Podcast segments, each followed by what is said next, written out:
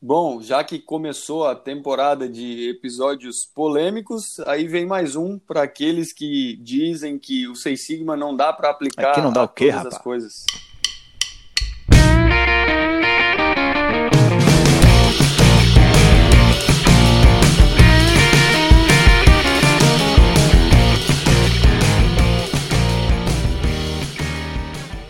Bem-vindos a mais um podcast. Estamos aqui novamente, eu, Matheus Luquez Guissardi, Robson Olímpio Pilco e André Caron Zanese. Hoje o tópico é Six Sigma aplicado na agroindústria, na agropecuária. É um tema que eu acho bem interessante a gente trazer aqui para debate, trazer exemplos da aplicação, porque muitas pessoas acham que o, o Lean Six Sigma só é aplicado na indústria metalmecânica, onde a gente trabalha, onde a gente teve algumas experiências aí, mas não. A gente costuma dizer que onde tem um problema, onde tem uma oportunidade, onde tem uma meta, um objetivo a ser alcançado, a gente tem aí a oportunidade de usar a metodologia, né? E para não falar besteira, né, porque nenhum de nós aqui trabalhou na agroindústria, né? É, eu dei uma pesquisada, puxei alguns valores, alguns números aí que, que fazem sentido aí para a gente começar a falar dessa possível aplicação na agroindústria. Né? Vamos lá. Não moramos num país onde a vaca é sagrada, mas existem, saibam que existem mais bois do que pessoas no Brasil. Então, esse negócio gira muito dinheiro e gira muita oportunidade aí de trabalho, tá? Mudando um pouco, né? Mas dentro do mesmo setor ainda, não sei se vocês sabiam, mas o maior exportador de suco de laranja do mundo é o Brasil. Então, imagina, para você exportar um suco de laranja, você passou por uma cadeia gigantesca, desde você escolher um solo para plantar essa laranja, você fazer o suco e exportar esse suco. que mais? 20% das pessoas que têm um emprego no Brasil estão envolvidas de alguma forma na atividade agropecuária. Então, se você olhar para o lado, num churrasco de cinco pessoas, provavelmente um aí está fazendo alguma atividade voltada a esse setor.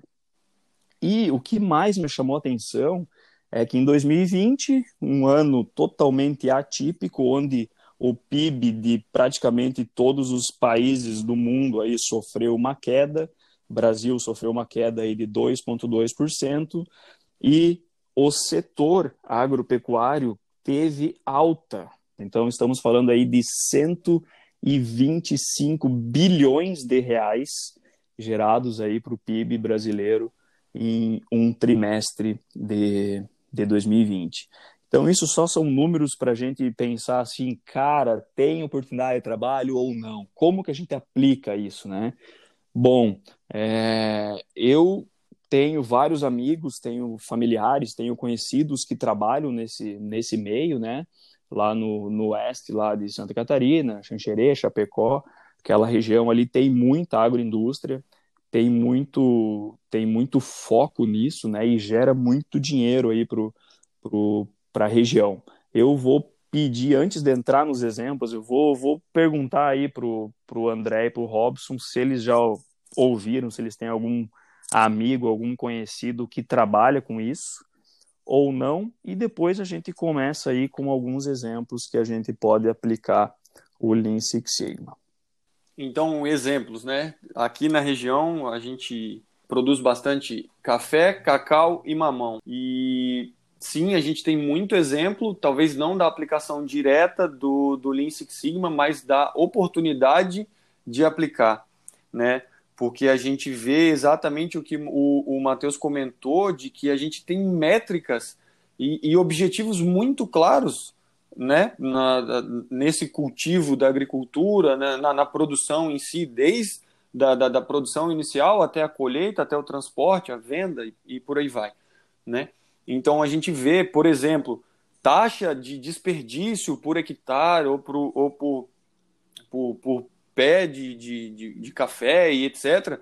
Então a gente tem uh, mapeamento de perdas que, gente, que, que tem na lavoura, a gente tem a quantidade, às vezes, de fertilizante utilizado por determinada área para poder fazer a, a, a, atingir a produção esperada naquele produto, naquela região.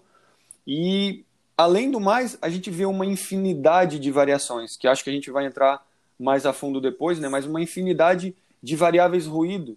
Né? Aqui no Espírito Santo eu tenho região que está altitude zero, tenho locais com, com altas altitudes, tenho local com precipitação pluviométrica muito maior do que outros, umidade ambiente, temperatura média durante o ano em algumas regiões serranas do estado que variam muito pouco, aí vai para a região litorânea já varia muito mais.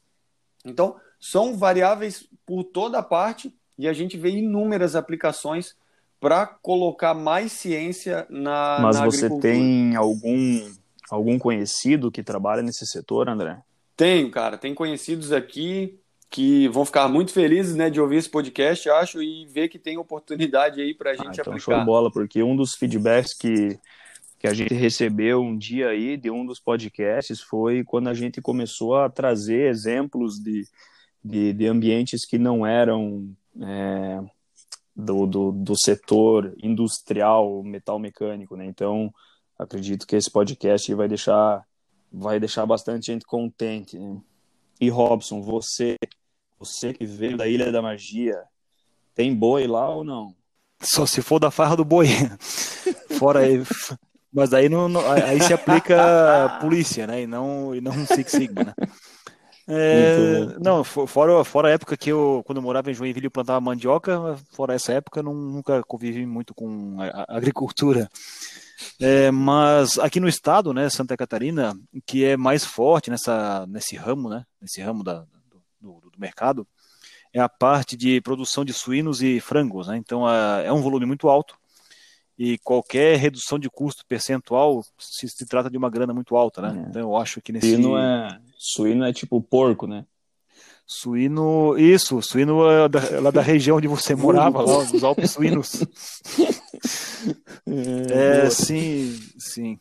É, isso, isso, é muito forte, mas não tem muita muito know-how sobre aplicações de Six Sigma nesse, nesse ramo específico, né, de produção de suínos e, e aves, né? Mas eu acho que sim, se aplica, porque quando a gente fala de Six Sigma nessa área, depois eu acho que você vai até fazer um, um comentário sobre isso, né? Que é dá para aplicar desde o início da gênese do, do, do, negócio até o consumo, né? Então a cadeia inteira pode ser é, tratada como melhoria contínua através de Six Sigma, né? Então eu acho que sim, deve ser possível aplicar, embora eu não tenha nenhum case específico para contar sobre isso aí, né? Mas aqui no estado também é muito forte a parte de agricultura familiar. São pequenas propriedades de 3, 4, 5 hectares, ou talvez até um pouco mais, mas não foge muito disso, é em torno de 10, né? Deve ser o limite são, são poucos casos assim onde tem propriedades muito grandes. Então, nessas pequenas propriedades, às vezes o, o dono tem duas vacas, tem três terneiros, tem dois porcos e tal. E, e às vezes ele também tem desperdício, tem uma, um alto consumo de, de, de alguns tipos de insumo, né, de ração, por exemplo, e, isso gera um custo, né? E tem um colega nosso, né, que vocês também conhecem bem, o cara, Leonardo Schurt, que nos trouxe um caso bem, bem peculiar, né? Onde o, o sítio é do pai dele, ele aplicou Six Sigma para definir a, a, a, composição ideal de ração animal para as vacas que o pai dele possui lá no sítio, né? Para melhorar a produtividade de leite e assim conseguir produzir mais queijos a um custo mais baixo, né? É uma atividade que é quase um hobby, mas foi bem, bem, bem prático e vai ser bem didático de apresentar. Eu acho que vou deixar isso um pouco mais para adiante aí no, no módulo, né? Pô, que massa, cara. É bem, bem o tipo do Léo mesmo, né? Aplicar o Seis Sigma no sítio do pai. Mas é isso aí, cara. Aposto que ele tá mostrando para a família que ele sabe que faz, né? É, mas é, Robson, você comentou, né? É, desde, do, desde a, do, dos laboratórios de desenvolvimento, né? Hoje em dia, a agropecuária a gente não, não dá muito não dá muita bola, né? A gente que trabalha desse outro lado aqui, do, desse setor é, metal mecânico, mas, cara, tem muita coisa rolando, muito investimento feito pelo governo. Se você vai, é, se você pesquisa no, no site da Embrapa, por exemplo, eles estão desenvolvendo um monte de coisa, estão tentando fazer mudanças genéticas na, nos RNAs das plantas para evitar o uso de, de, de defensivos para né, evitar esse uso químico na, nas plantas através de alterações genéticas que combatem ou que evitam doenças e tal. Eu até esses dias que, que eles estão eles plantam eles plantam um tipo específico de planta numa numa terra, né, numa fazenda por, não para colher algo desta planta em específico, mas essa planta em específico ela é usada para baixar a temperatura do solo e para ajudar na irrigação desse solo para aquela safra que vai ser plantada depois dessa aí. Ou às vezes até junta, eles plantam diferentes tipos de plantas juntos para refrigerar o solo, cara. Isso é uma coisa muito doida que, que muita gente aí que está escutando, tenho certeza que não faz nem ideia, Assim como muita gente que vai escutar vai me mandar uma mensagem, falar, cara, tu podia ter falado disso, disso, disso, disso. Aposto que tem muita coisa legal aí. E saindo um pouco dessa parte genética aí, né, de plantas e tal, para para pensar nos processos que tem, cara, nas máquinas que, que os, os engenheiros estão desenvolvendo, né, aquelas máquinas gigantescas, milionárias lá para para você colher soja, cana, e feijão e arroz, não sei o. Cara, eles estão fazendo umas máquinas muito cabulosas que a gente não faz nem ideia de como funciona por dentro e tudo isso para aumentar a eficiência, para aumentar a produtividade, para fazer com que o Brasil aí siga exportando do jeito que está exportando, né? E já vou pegar o gancho aqui, cara, é, de um exemplo, depois o André pode dar algum outro exemplo lá para a região dele, mas eu, eu vi um projeto de, de Six Sigma que eu achei muito interessante. O cara ele pegou é, e fez o Y dele era desperdício de grãos de soja. Então imagina que ele setou objetivo dele, o Yzão dele lá, que é, cara, vou medir os desperdícios de grãos de soja desde a colheita até o processamento do óleo de soja, né? Então, cara, um bom mapa de processo, ele começou a ver um monte de cagada que tinha durante esse, esse essa cadeia produtiva, né? Porque o agricultor, o produtor rural, ele está fazendo toneladas de dinheiro em cima disso. Então, você desperdiçar um pouco ali, às vezes, no teu montante final lá, não é nada. Mas se você quer aumentar essa tua produtividade, essa tua eficiência, você vai ter que diminuir desperdício em algum momento. Então ele começou a enxergar algumas coisas do tipo sistema de medição de carga de soja do caminhão. Então ele começou a ver que se você medisse uma vez, saísse com o caminhão, voltasse lá, medisse de novo, já dava um valor diferente. Esse valor nós não estamos falando de, de gramas, né, cara? Nós estamos falando de toneladas de soja. Então é, errou ali, você já está desperdiçando tonelada, né? É, aí entrou com Lean Manufacturing também, né? Antes de, de entrar com, com mais na veia ali com o Six Sigma, ele viu que faltava um monte de padronização e, e foi consertando isso, né? Ajustando isso com ações mais de ver e agir, assim. Por exemplo, tinha infiltração nos silos, essa, essa infiltração você gera uma umidade, você perde o controle de umidade, então, também entrou é, umidade, também pode entrar algumas impurezas e você acaba desperdiçando esses, esses grãos, né? É, e ele entrou com ações ali, garantiu que tudo que ele estava medindo era confiável, entrou com ações ali, oportunidades de melhoria, validou isso e lá no final da, do projeto acabou é, diminuindo muito o desperdício de grãos de soja nesse processo todo aí, né? Então, esse é, é apenas um exemplo, né? Imagina que tudo que, que você vai trabalhar aí com, com colheita, né? Você vai ter desperdício. Sempre vai ficar um resto lá no campo, um resto que vai cair do caminhão, um resto que quando você chega na, na fábrica, lá no teu processo, vai cair no chão, vai ser desperdiçado, né? Mas muita gente não contabiliza, não quantifica isso e aí que você pode entrar com um Lean Six Sigma e diminuir essas perdas, né? Não sei se você tem algum outro exemplo aí, André. Beleza, não, acho que esse exemplo é, é bem o que você comentou, Matheus. É, é muito aplicável para a maior parte da agricultura, né? Porque todo mundo vai ter desperdício na colheita, no transporte, na, na hora de ensacar, na hora de vender. e muitas vezes não é medido, e a gente falou isso em outros podcasts, né? A gente nem mede, então como que a gente vai começar a melhorar se a gente nem sabe basicamente o que, que a gente está fazendo, nem, nem mede o que a gente está jogando fora. Então acho que o seu exemplo é, é, é, um dos melhores porque abrange todas, todas essas opções. Eu queria mudar um pouquinho o tom da conversa é, e nós somos cria da indústria, né? Então, para falar de agricultura, a gente teve que pesquisar bastante. Eu lembro que a gente veio conversando algumas semanas antes de fazer é, esse podcast. E não diferente, eu fui pesquisar regiões do mundo que têm o clima muito parecido com o nosso aqui, da região, e, e, que são referência no plantio de café, né? E aí eu acabei caindo, acabei caindo em alguns artigos científicos da Tailândia, a Taiwan, Indonésia, Colômbia e por aí vai. E, e, são exemplos muito parecidos com, com o que tem, com o que a gente tem aqui também. Né? Eu o, tem um dos nossos ouvintes que é o Alan que, que conhece, trabalha com isso, né? Conhece bastante sobre café e ele comentou já algumas vezes comigo sobre os graus de torra do café. O quão importante é o grau da torra do café para definir o sabor final do café, né? O café não é simplesmente aquela bebida que a gente acha no supermercado, né? Tem muita ciência por trás do negócio. E, cara, o, o grau de torra do café é um processo como qualquer outro processo. Né? Eu, eu tenho inúmeras variáveis que pode ser desde o tamanho do, do de onde eu estou secando, de onde eu estou torrando o grão de café, qual é o tamanho dos grãos, qual é a temperatura, qual é a umidade que o grão chegou, qual é a umidade que está no ambiente interno do, do secador, qual que é a temperatura do dia, Cara, ventilação, são inúmeras variáveis que eu tenho que controlar e eu tenho que aprender sobre elas. E aí volta lá no nosso outro podcast, a gente sempre vai fazendo referência, né?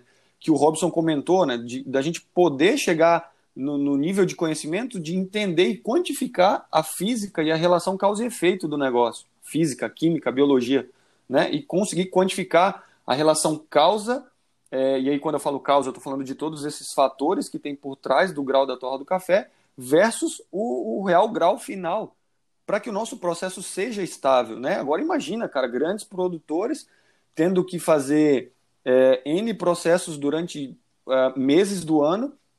E, cara, se você entrega um, um, café de qualidade, você tem que manter o grau de torra ao longo do, do da sua colheita para a qualidade do café não variar né? Que senão um dia o cliente vai comprar um café, vai estar saboroso, no outro dia o cara vai comprar, não vai estar saboroso. Então, são pontos assim que a gente vê e enxerga perfeita aplicação, né? E esse era esse foi um dos principais artigos é, que se a gente colocar no Google ali bem direto com relação a café, a gente vai encontrar e ele fala exatamente sobre isso, né? De, e, e ele ainda inclusive comenta que, que no resumo assim que cara foi possível sair de, de testes iniciais que mostraram CP e CPK do, do processo em 0,97 antes da, das melhorias e depois das melhorias um, um processo 2,69. Então, cara, é um, um, um avanço gigantesco para um processo, né? E, e assim, é, é, um exemplo de café, mas são processos, né? O, o, e aí acho que é bem interessante, de novo, o que o Robson comentou, porque se a gente for mudar um pouco a visão e for olhar, ah, vamos olhar para outro tipo de processo, outra, outra aplicação. A gente tem indicadores comuns na agricultura que vai ser lá, produtividade por hectare ou alguma coisa do tipo. E, pô, se eu tenho ah, fornecedores diferentes de fertilizante ou eu tenho concentrações diferentes de fertilizante, como que eu adequo a concentração com todas as outras inúmeras variáveis que existem no mundo da agricultura. Né? Se eu estou falando da produtividade do mamão por hectare, não sei se é assim que o povo da agricultura mede, né? mas dizendo que seja mais ou menos isso, qual que é essa concentração perfeita que depende do tipo de, de solo, e aí, dependendo do tipo, o solo tem uma combinação com precipitação pluviométrica, e por aí vai. Então, eu tenho N variáveis que eu consigo é, correlacionar elas num estudo quantificar o efeito de cada uma delas e ter controle sobre o meu processo para conseguir produzir, é, aumentar a minha produtividade, reduzir desperdício e, por mais, né, fazer tudo isso no menor custo possível. Então, deixa eu tentar resumir esse teu tua, tua explicação, André, para um afegão médio, né? Então, você pode utilizar Six Sigma para o afegão Fique ou para o paquistanês, depende, né? Mas eu posso aplicar, então, supondo que eu tenha uma fábrica de, de café, né? Ou uma, um, que eu sou um cafeicultor e também quero produzir café, né? Então, eu posso utilizar o Six Sigma para melhorar a, a eficácia do meu café, né? Ou seja, dar uma nota palatável um pouco mais alta, né? Deixar um café um pouco mais saboroso, né? é, atingindo graus diferentes de torre e daí por diante, e também posso utilizar o Six Sigma para chegar nesse nível que eu quero com a menor quantidade de recursos possível, é isso mesmo, né? Estendendo um pouquinho os comentários que o Matheus fez, né, tentando resumir um pouquinho mais essa, essa, essa gama, né, vou tentar preencher esse espaço de diferença da aplicação do Six Sigma na agroindústria, é, dá para perceber que a gente pode aplicar na, parte de validação de descobertas lá na fase genética do negócio, dá para aplicar na parte de melhoria de produtividade, ou seja, o número de quilos ou toneladas ou sacos de qualquer tipo de grão né, por hectare. E também dá para aplicar na parte de redução de desperdícios. Né? Estava lendo um, uma, um artigo aqui publicado na Agência Nacional de Águas, né, dizendo que no Brasil, né, isso aqui fala especificamente de Brasil, lá fora deve ser até pior, né, mas em torno de 70% da água consumida no país, Brasil, é consumida na agricultura, né? A agropecuária, na verdade, né? E o pior é o seguinte, né? metade dessa água utilizada é desperdiçada. Não, e não é desperdiçada porque o cano está furado ou, ou, alguma coisa assim, porque o caminhão pipa caiu na ribanceira. É desperdiçada hum. porque é mal aplicada. Então, o, o, mesmo tipo de solo que poderia ser utilizado, às vezes, um litro de água, é utilizado 100 litros, 200 litros, porque o, agricultor simplesmente não conhece qual é a quantidade ideal de água para aquele tipo de solo, para aquele tipo de fertilizante, para aquele tipo de planta e para aquele tipo de clima, altitude e daí por diante, né? Então esse tipo de otimização para mim é totalmente aplicável o Six Sigma, né? Então eu falei só de água, né? A água nem é tão caro assim, né? Mas é um bem é, bem importante, né? Que a gente deve controlar. O outro ponto é a parte de fertilizantes, né? Então só no Brasil também no ano passado foi quase 40 milhões de toneladas de fertilizantes para poder corrigir o solo e poder, poder produzir, né? Então, imagina, qualquer 1% disso aí já dá uma grana absurda, né? Então, é, como diz o Matheus, dá uma bela de uma mascada. Né? Então, acho que é bem, é bem, bem nesse sentido que a gente deve focar, né? Em, em, validação de descobertas, redução de desperdício e melhoria da eficácia do, do agricultor, né? E agora eu vou citar um, um, caso aqui, né? Vou descrever um caso, ou declamar um, um caso de aplicação de, de Six Sigma diretamente na, na agroindústria, aquele que eu comentei no começo, né? Então, para aquelas, aquelas pessoas que acham que Six Sigma só serve para dar diploma de Yellow Belt, Green Belt e Black Belt, né, e que passaram os últimos 35 anos dormindo e não viram o nascimento e o crescimento e os resultados do, do Six Sigma, né? Então, o projeto aqui é o seguinte, bem, bem simples, né? É a aplicação de, de um DOE, DOE de mistura, no aumento da produtividade de uma produção artesanal de leite. Leite de, de vaca, né? Lógico, podia ser leite de outra coisa também, mas é leite de vaca que eu estou falando aqui, né? Então o cidadão tinha duas vacas. Acho que tem ainda, né? Acho que tem duas vacas ainda. Cada uma estava produzindo, em média, em média, 9 litros de leite por dia por vaca. Né? Custo da ração para poder obter esses litros de leite, né? 96 centavos por quilo.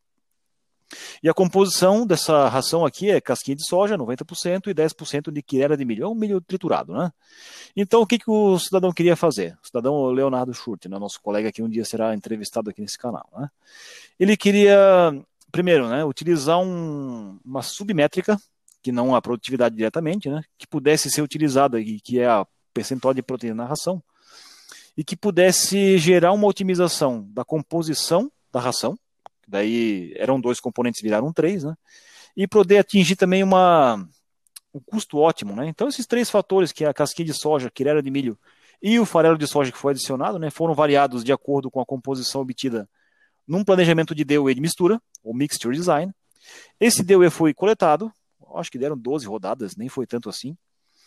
E o resultado foi o seguinte, né? Antes, antes de rodar esse DOE, esse experimento, a proteína na ração era 11% depois passou para 18%, ou seja, melhorou bastante. Produtividade de leite, 9, va 9 litros de 9 vacas de litro, 9 litros de vaca 9 litros de leite por vaca por dia, passou para 15, ou seja, melhorou isso, 67%.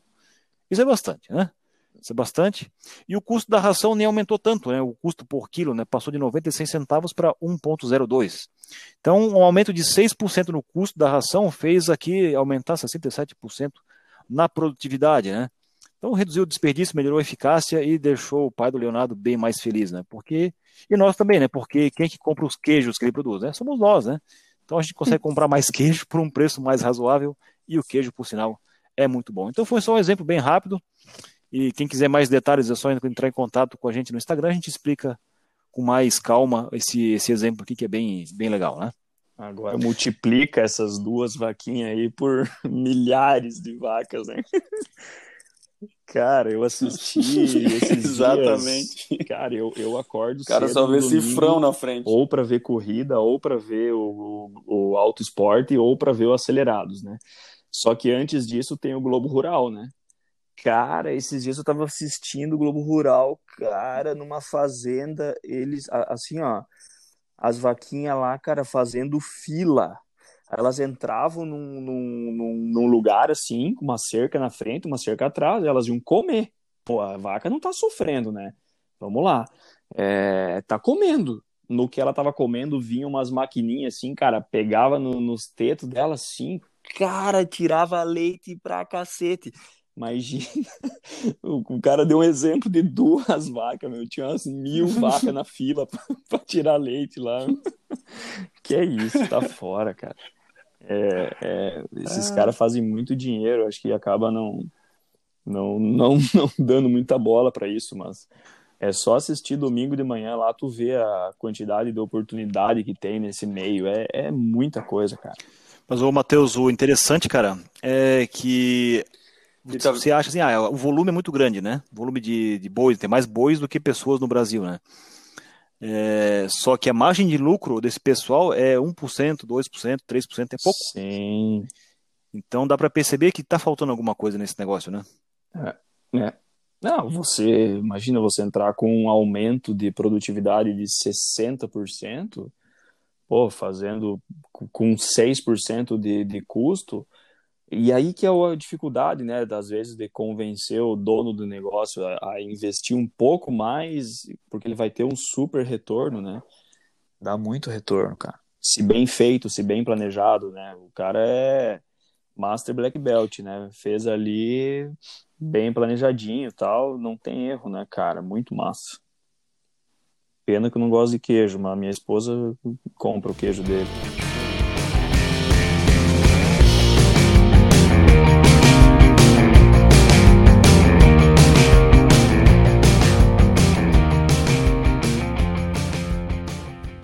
Então, é, eu acho. Ah, quer saber? Não acha nada. Eu vou descrever o próximo episódio, que eu acho que é o que vocês querem saber, né? Próximo episódio, galera, é sobre Design for Six Sigma, ou seja, aplicação de Six Sigma lá na cabeceira do projeto, né? Lá onde tem as ideias. As ideias estão sendo colocadas no papel ou no computador. É lá que a gente vai aplicar. Para quê? Antecipar decisões, reduzir custo, reduzir investimento, melhorar a qualidade, melhorar a produtividade e chega, né? E aí, e sem dúvida mantendo o tempo de lançamento dos projetos, que é super importante. Né? Então é uma técnica é, que existe já tranquilamente uns 25 anos e eu acho que vocês vão gostar bastante da, da forma como a gente vai descrever aqui para vocês como que se aplica e talvez até mostrando alguns casos reais já. Né? Então a gente se vê em breve e até mais.